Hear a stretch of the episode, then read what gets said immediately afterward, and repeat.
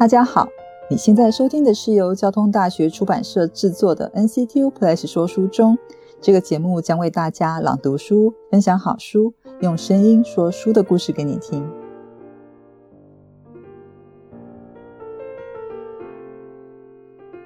大家好，我是 Apple 编。在上一集，我们朗读了《农民工与新工人：当代中国阶级问题研究》这一本书的内容。这一集我们继续要来看，同样还是这本书里面有一篇也是潘毅老师写的一个文章，它的片名叫做《在当代中国开创一种抗争的次文体：工厂里一位女工的尖叫、梦呓和叛离》。那一样就讨论到大陆农民工的一些状况。那接下来就让我们直接进入文章。这个段落是阿英的痛楚，身体与社会之间。阿英说：“我想我是爱他的，我是穷，可我不贪心，揣度着回家好呢，还是到别处找工作好。开始的时候真是茫无头绪。我们已经知道，阿英的身体痛楚是工业劳动造成的。”然而，身心失调的痛楚却隐藏在更广阔的社会和文化处境当中。当阿英听到二十四岁在这家工厂里工作是年纪太大的时候，这不但是说她的身体状况，而且也透露了一些较为隐秘的和文化的东西正影响着他。年龄的问题充满了性别和文化含义。阿英在湖南西部的一个市镇长大，那是他所住过的最贫穷的一个市镇，但他家里并不穷。因为他的父母都是在镇政府那边当干部的。中学毕业后，阿英努力的投考大学，但考过两次都考不上。十九岁那年，父母把他送到广州念一个为期一年的会计课程。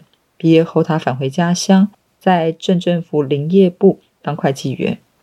阿英并不满足于在一个贫穷的小镇里面生活和工作，而在广州一年也让他了解到城乡之间的巨大差异。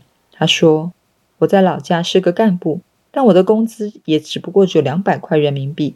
广州一个普通工人也比我多。除了工资外，物质生活方面也有很大的距离，以致没有年轻人愿意留在乡下。”阿英说：“有文化的、没文化的都想到广州去碰碰运气。”他这样子说，是想要我相信他并不特殊。他和姐姐一起跑到东莞去做工。姐姐嫁了一个当地人，于是他们每人给地方政府缴了五千块人民币，把户口从乡下迁到了东莞。一个人的命运系于他的出生地，出生于农村便一生为农民；倘若有幸出生于城市，便会成为工人。工人是特权阶层的一部分，能享用农民的全部生产成果；反之则不然，除非国家安排，否则人口流动是不允许的。在改革开放的政策底下。人口流动的限制放宽了，农村的剩余劳动力流入都市，满足私人资本或是国际资本的需要。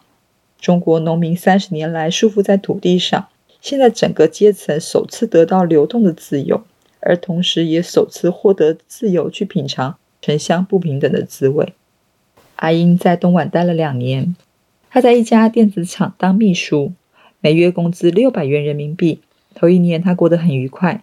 因为有姐姐家里的支持，她吃住都在那儿，享受其他离乡背景的打工妹梦想不到的家庭生活。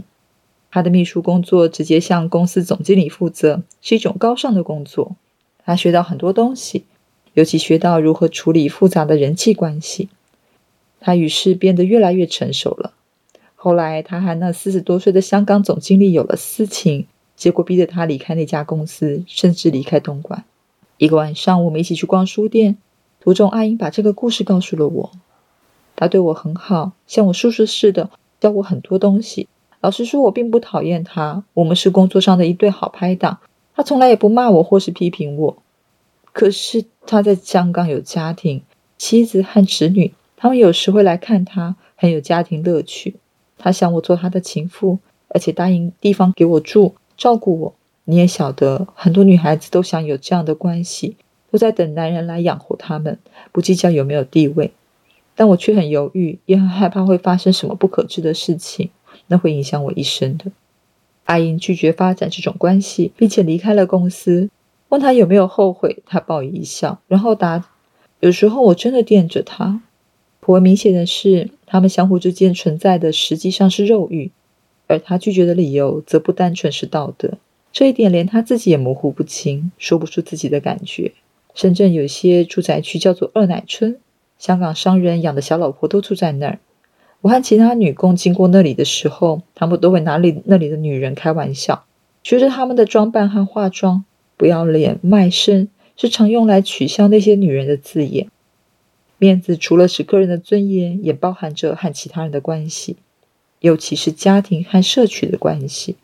因此，不要脸不但意味侮辱了自己，也意味着侮辱了家里和乡里。成为二奶，也就是作为一个非法妻子，一个不道德的女人。她的不得在于她不愿工作养活自己，在于她贪求奢侈的生活，在于破坏别的女人的家庭。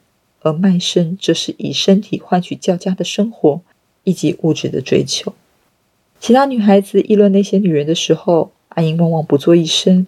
有时她会插一句：“那是人家的事情，你们就别管了。”在她的经验里，那个男人吸引她的不是他的钱。然而，下决定离开这个男人，却无非面子的考虑。他的姐姐当干部的父母，以及他的高等教育背景，无不造成他的焦虑，从而使他压抑自己的欲望。我是穷，可我不贪心。阿英从未忘记向自己传达这个明确的讯息：驱使他离开家乡到别处寻找较佳生活的是贫穷，但驱使他爱上一个香港男人的却不是贫穷。那种感觉是复杂的。他并不认为自己的爱是非法或是不道德的。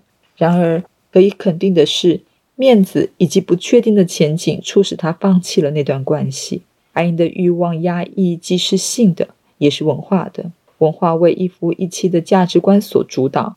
而且充塞着对穷人和女性的歧视，特别是当男方来自高高在上的社会上层，男方与女方在物质生活方面存在着巨大的差距，歧视便会更严重。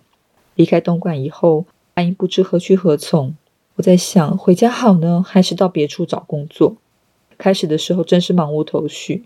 我惦着老家，很想回去，但我发现轮不到我去想，因为我的户口已经迁出。我再也不能在镇政府里找到工作，我无处栖身，我不能这样返回老家。就在这当儿，阿英醒悟到，生命一旦给抛出，就再也不能回头。生命从此不受自己控制。他时常告诉我，他在到处漂泊。奇怪的是，他把自己爱一个男人的欲望压抑下来，为免往后的日子不由自主。然而，他马上发现自己已经陷在一种不由自主的状态中。这个顿悟，我相信可能就是他的创伤的成因。阿英醒悟到，有些东西是他接受不了的，而这个醒悟是一种痛苦和拒绝的过程。阿英把那些梦呓和惊叫视为源于他身体内部的无法驾驭的恶魔。这倒不是东南亚国家经常所说的缠绕女工的阴灵或鬼物。阿英认为自己害了心病，尽管他经常强调不了是什么原因，但他常说。在我自己里头，恐怕有些不妥。我有病，你晓得吧？这就是为什么我有那些梦和惊叫。对于他来说，梦呓和惊叫是他的病症。心病虽然是内在的、心理的，但身体、社会是分不开的。梦呓和惊叫是身体失衡、宇宙混乱的标志。他所说的恶魔，不仅是一种外来的载质，更是产生自他的内心、他的身心之内的力量。我极力回避使用“中国心”这种说法，以免堕入营构东方主体的龌龊玩意之中。但阿英看待事物的方式却是相当典型的中国式：身与心、天与人、内与外，原是和谐的整体，只是由于出现了病态或是变态，才不被迫分裂开来。而假使外部世界生病了，内部世界也无法幸免。在阿英的故事里，我们可以找到个体与社会之间一种更为动态的关系。社会可能是外在的，但是除非个体把生命彻底翻出，否则社会不能对他有任何影响。急剧的社会变化或非阿英所能控制，但他却只能在阿英认识和拒绝他的那一刻，才能破坏他的自我感。然而，那里从来不存在个体和社会之间的二元对立。个体永远在不同程度上处于认识社会的过程之中。在这个意义上，我们变得明白，个体不是人的意思。但对我们来说，更为重要的是去拆解这个非人化的过程，并且显示社会无时无刻不在对自我施行暴力，而自我除了认识现实之外，别无可为。故事就念到这里。其实阿英的故事在这篇文章中，他有后续的发展，因为他后来离开了东莞，他得到亲戚的帮助，到了深圳找到电子厂的工作，也是在这个电子厂开始了我们其实真的是在故事里面讨论到的这些内容。那包括他们单起工资的状况，然后男女性别的差异，我想在这个文章中或在这整本书里面都有非常多深刻的讨论。那很希望今天的听众能够有机会来真正看这本书。那我再次跟大家介绍一下这本书的书名，叫做《农民工与新的工人：当代中国阶级问题研究》。那这本书是由潘怡和孟杰老师编著的。那希望大家有机会去找这本书来看，里面有非常多丰富而且详细的内容。NCTU Play 说书中，我们下次见。